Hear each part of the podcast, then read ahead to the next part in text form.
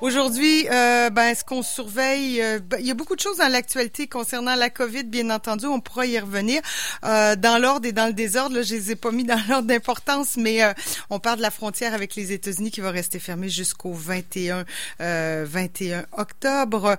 on va parler aussi de la santé publique là, qui va essayer d'accélérer les réponses aux tests de dépistage. Peut-être qu'on va y aller par texto parce que ça, ça, serait pas si mal hein, finalement. on va protéger aussi des milliers de kilomètres d'air marine. C'est dans le Journal de Québec, ça, ce matin. Je vous, je vous en reparlerai, c'est intéressant. Un long article. Et puis, bon, quoi d'autre? Ah ben, encore euh, concernant l'écologie, les milieux d'affaires et, les écologistes se sont assis ensemble pour parler. Ils sont arrivés, semble-t-il, à un, consensus exceptionnel. On dit, euh, on cite que tout le monde y a mis beaucoup de cœur, beaucoup euh, de travail. On s'est acharné, puis on a voulu ramer dans le même bateau, comme on dit. Ben, c'est pas ça qu'eux ils disent. ça, c'est moi qui, c'est moi qui le dis. Alors voilà. Euh, on va parler ben tiens, il ah puis il y a l'ouragan Sally qui, euh, entre autres, là, euh, va s'abattre sur le sud-est des États-Unis. Les autorités qui avertissent la population semble-t-il, de se préparer au pire, ça va frapper dur. Monsieur Trump a dit qu'il avait la situation sous contrôle. Je dis ça parce que ça m'a bien fait rire. Là. Euh, il dit que, mais il a affirmé que c'était maîtrisé. Monsieur Trump a affirmé qu'il avait maîtrisé l'ouragan. Bon, tant mieux. Euh, ben, parlant de Monsieur Trump, on va aller euh, parler tout de suite. Il est avec moi d'ailleurs, Raymond Côté. Bonjour. Ben oui, bonjour. On est ensemble, on se voit. Oui, on fera une photo pour immortaliser tout ça.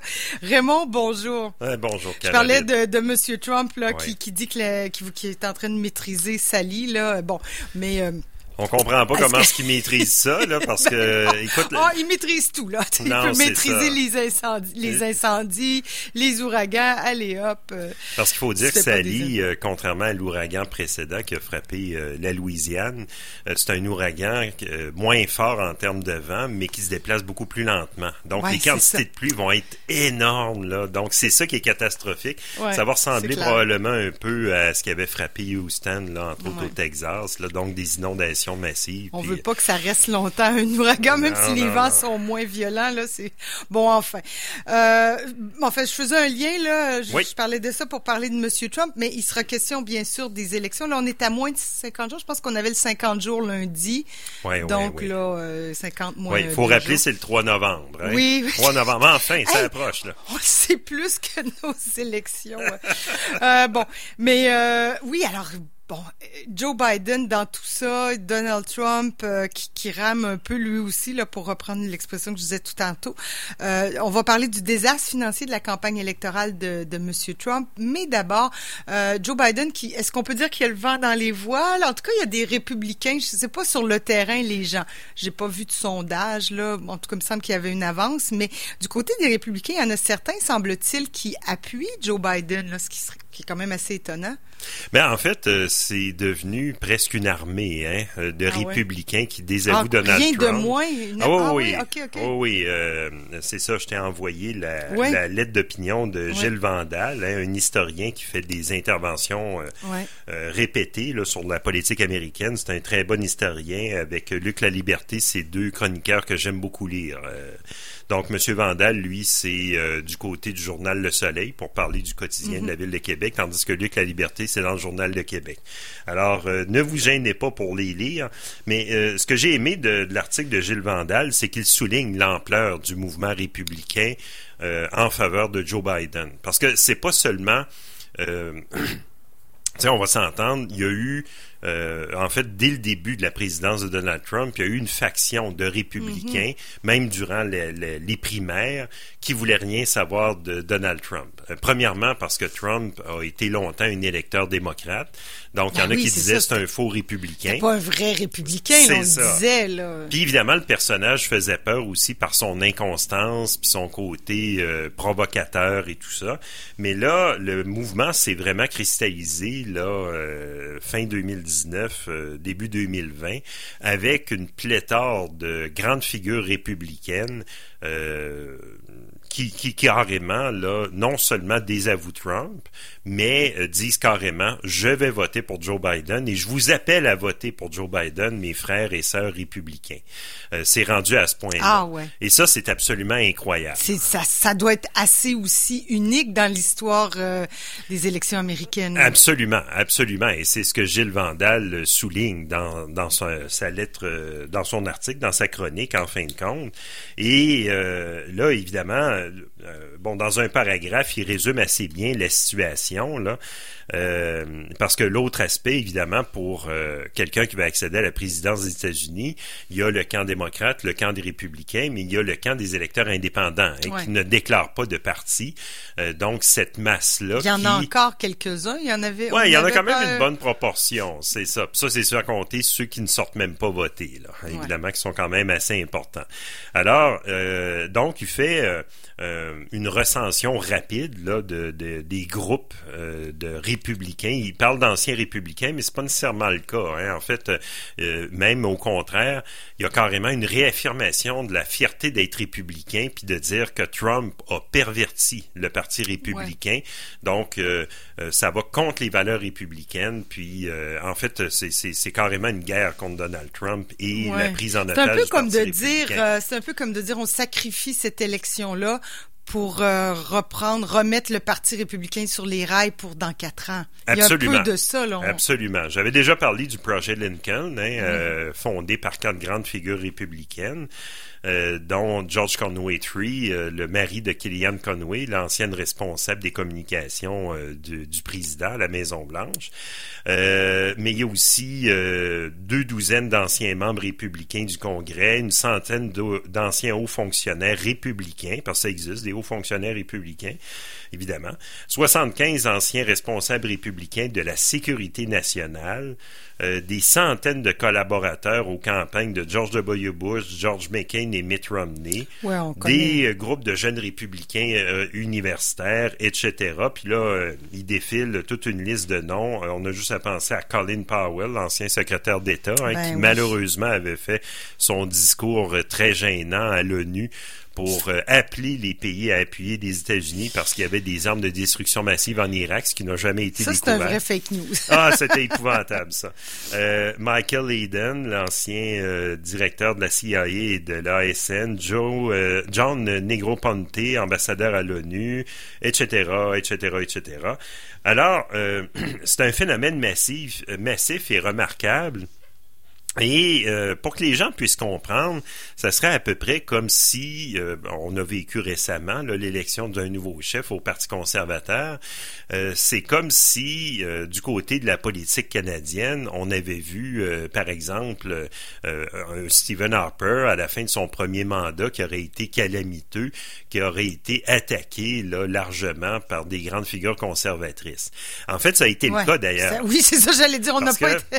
Joe Clark, par exemple l'ancien premier ministre et ancien ministre majeur, surtout du cabinet de Brian Mulroney, avait été un ténor euh, très, très vocal pour dénoncer mm. le mariage entre l'Alliance canadienne et le Parti progressiste conservateur, qui avait fait naître le nouveau Parti conservateur. Bon, là, un peu senti aussi avec Andrew Scheer, là, son dernier discours un peu disgracieux sur... Euh, c'était pas beau, là. là. On sentait que les, les, pas les républicains, mais les conservateurs disaient, OK, ils s'en vont, on dira rien, mais ben, plus que ça, ça aurait été limite, là. Oui, j'avais trouvé ça très gênant parce que j'ai côtoyé Andrew Scheer, on s'entendait bien, lui et moi, puis quand j'ai vu son discours carrément négationniste et complotiste... Merci beaucoup. J'étais, j'avais le frisson, là. Je trouvais ça horrible. Moi, je l'écoutais en direct, j'ai tenu le coup, là, jusqu'à la ah, fin, jusqu'au dévoilement du résultat.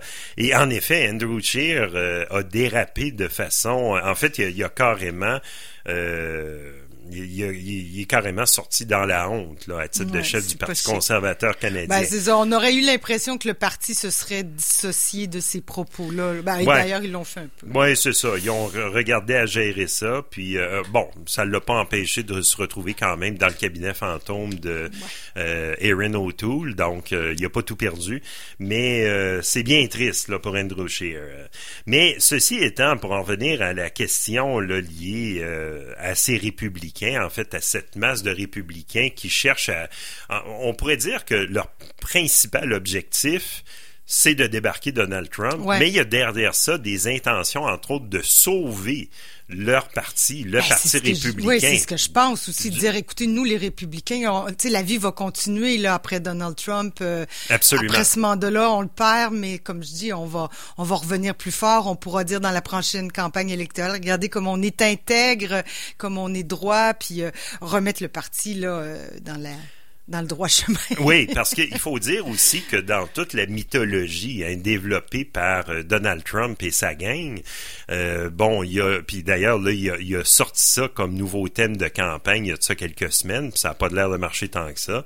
C'est l'affirmation que euh, c'est la loi et l'ordre qui va dominer là dans notre agenda. Pourtant, ça fait presque quatre ans qu'il est président, ben oui, c'est le désordre. C'est le désordre aux États-Unis.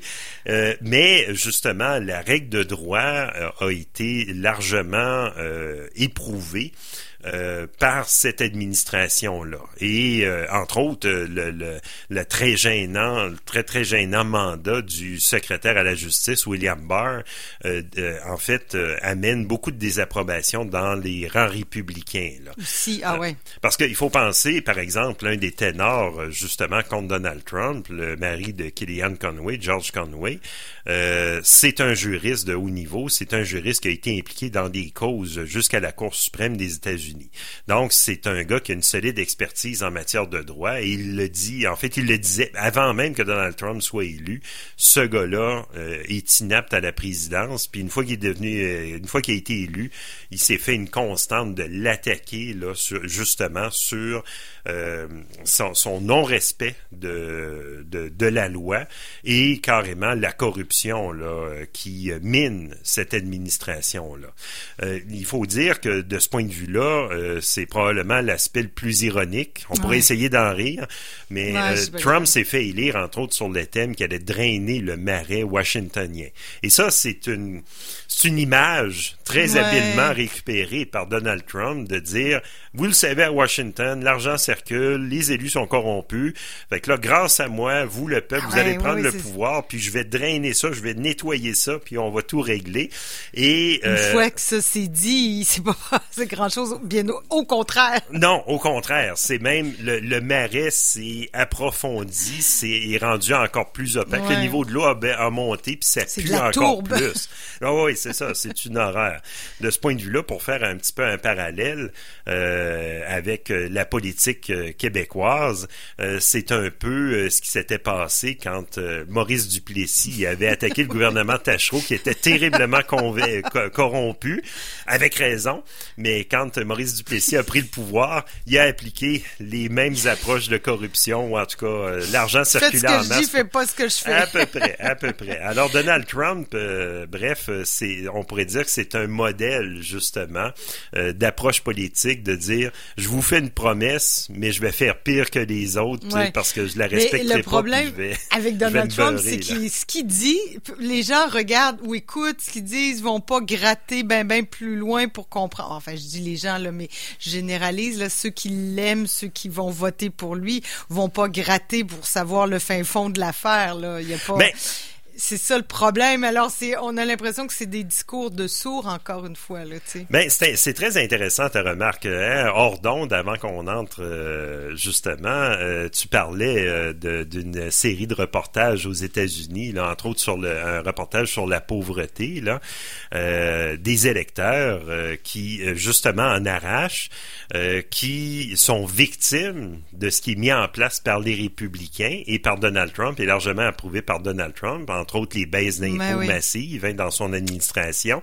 Et ces gens-là disent carrément que Donald Trump les aide, euh, qui est en train de, de replacer le pays.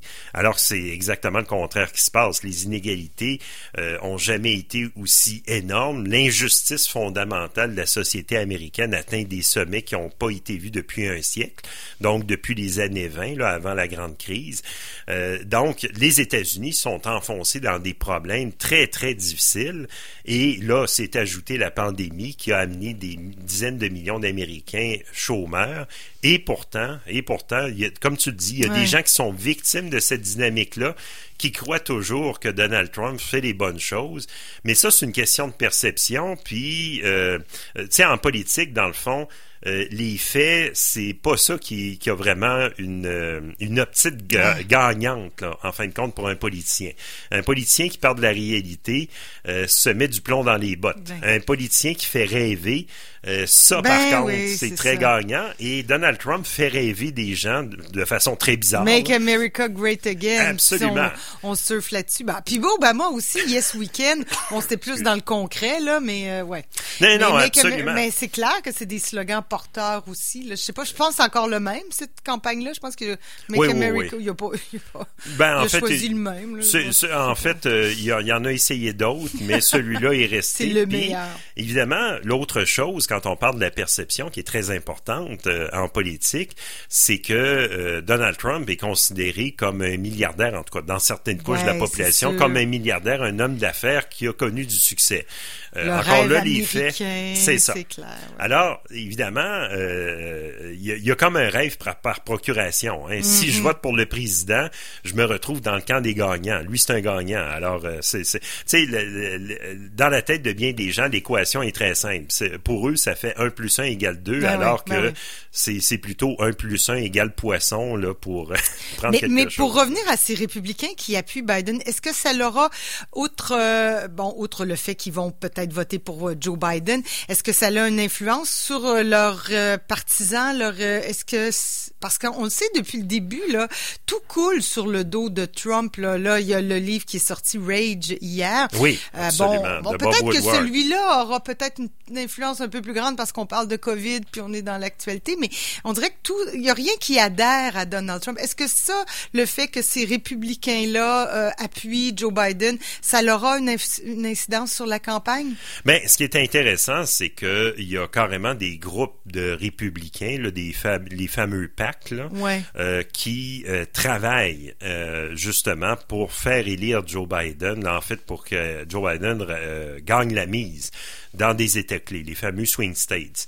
Et, et ça, c'est un facteur qui est très intéressant euh, à voir aller parce que, évidemment, euh, de, on va en parler tantôt, déjà que la machine électorale de Joe Biden a pris un élan au moment clé, hein, les deux derniers mois de la campagne, euh, ajouter des alliés républicains qui vont parler à des républicains dans des États comme le Wisconsin, le Michigan, la Pennsylvanie. C'est là que ça joue beaucoup. Là c'est ça, justement. C'est vraiment majeur et euh, c'est peut-être ce qui pourrait faire la différence euh, le 3 novembre en fin de compte. Parce qu'ils se contentent pas simplement de dire que Trump c'est un salaud puis inapte à être euh, président.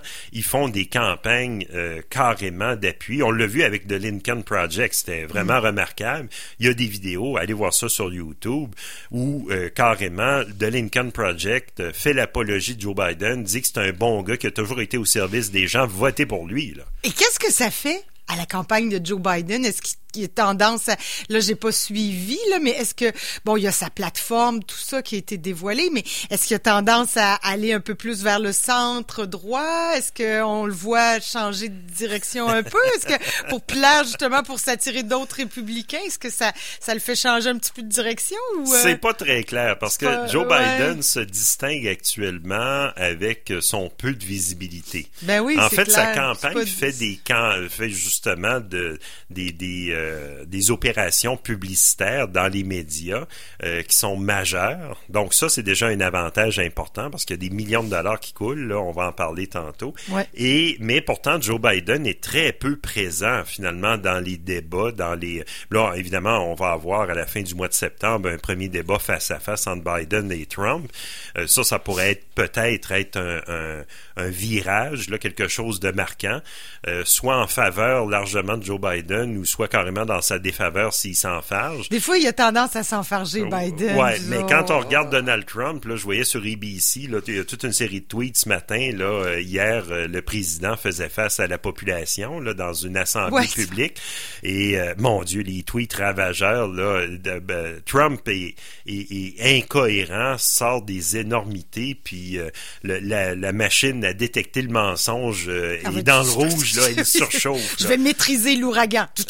Voilà, c'est ça. Alors, euh, donc, euh, de façon assez surprenante, c'est peut-être Donald Trump qui pourrait être perdant dans ces débats-là face à face avec Joe Biden, parce que Joe Biden, s'il est bien préparé, je m'attends à ce qu'il soit bien préparé, c'est quand même un politicien expérimenté, pourrait très bien ressembler euh, au rock imperturbable qui parlera pas trop puis qui va laisser Trump là faire son show puis avoir l'air de ouais, il, il on, sent, on le sent moins sur la défensive. Là, on sent qu'il y a un petit peu d'aplomb. là. Oui, c'est pas drôle à dire. c'est pas drôle à dire, mais Joe Biden, c'est aussi euh, Joe populaire. Euh, donc, euh, il ressemble au voisin d'à côté. De ce point de vue-là, puis c'est un homme. C'est pas drôle à dire non plus. donc, par rapport à la Ouais, par rapport à la campagne de Hillary Clinton, euh, il est l'opposé d'Hillary Clinton, donc ça aussi c'est un avantage pour lui dans un éventuel face-à-à-face avec Oui, parce que les, euh, Kamala Harris sera pas là, là c'est les deux qui... non, Kamala Harris va faire euh, face à Mike Pence parce qu'il va y avoir un débat entre les, vice, les candidats à la vice-présidence, les colistiers. Mhm. Ça aussi, ça va être à surveiller. Ouais, ça, moi, je, ça, ça risque d'être fort intéressant. OK, on va faire une petite pause publicitaire, puis on va continuer un peu dans le même sens, mais parlant de finances et de campagne électorale et du désastre financier, disons ça comme ça. KRL